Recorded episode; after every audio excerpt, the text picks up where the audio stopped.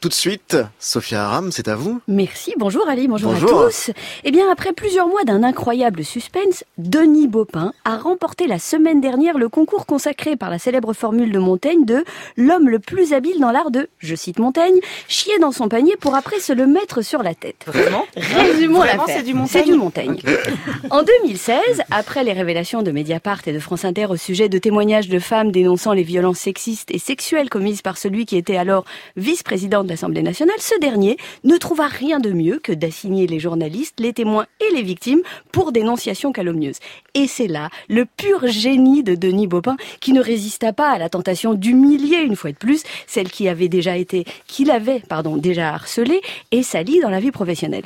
Mais cette fois, en s'abritant derrière la diffamation et la prescription des faits pour tenter de leur imposer définitivement le silence. On imagine que, connaissant la réalité des faits, le sérieux des enquêtes et le recoupement des témoignages, n'importe quel avocat aurait conseillé à Denis Baupin de remettre sa hargne dans sa culotte en attendant de retrouver, à défaut de son honneur, un peu de bon sens. Mais c'était sans compter l'intervention d'un autre génie, du barreau celui-là, en la personne de Maître Pierrat, qui ne trouva rien de mieux que de l'encourager et de le représenter dans une procédure aussi grotesque qu'abusive. Pour nos deux champions du j'ai pas honte et j'ai pas peur de passer pour une ordure, la suite était un jeu d'enfant. Il ne restait plus qu'à porter plainte, s'accroupir au-dessus du de faire ce qu'ils avaient à faire dedans et de verser le contenu de leur inconséquence sur leur tête. En revanche, du côté des victimes, passer dans le box des accusés pour des faits qui, bien que prescrits, étaient bien réels, fut un calvaire.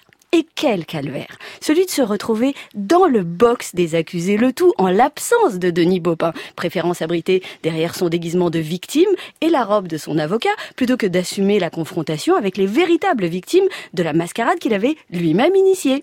Comme quoi, le culot, le harcèlement sexuel et l'abus de procédure sont tout à fait compatible avec la lâcheté. On imagine également le calvaire de ces femmes attendant l'issue du procès pour savoir si après avoir, avoir brisé le silence une première fois, elles ne seraient pas judiciairement assignées au silence et au discrédit en portant avec elles la réputation des journalistes auxquels elles s'étaient confiées.